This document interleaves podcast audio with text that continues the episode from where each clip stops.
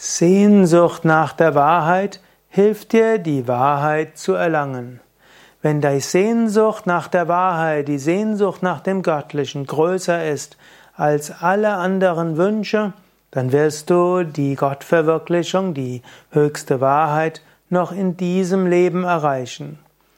So sagen es die Meister, so steht es in einigen Schriften drin. Shankaracharya sagt zum Beispiel, es gibt vier Eigenschaften, die der Schüler kultivieren soll. Das eine ist die Sehnsucht nach der Wahrheit Mumukshutva.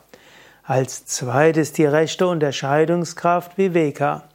Drittens das Loslassen des Vergänglichen Vairagya. Und viertens eine gewisse Grundgelassenheit gegenüber den Wechselfällen des täglichen Lebens Shatsampat. Und die Sehnsucht nach der Wahrheit spielt eine besondere Schlüsselrolle. Auch Patanjali sagt im ersten Kapitel, Erleuchtung ist dem nahe, der intensiv strebt.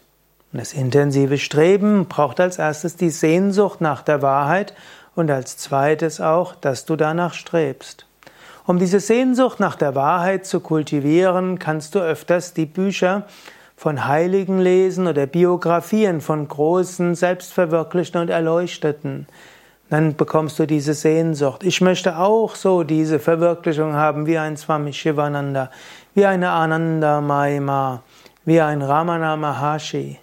Wenn du siehst, wie beschränkt das Leben der meisten ist und wie unglücklich das Leben der meisten ist, dann bekommst du die Sehnsucht nach Wahrheit, wenn du weißt, die Erfahrung der Wahrheit Mach dich glücklich.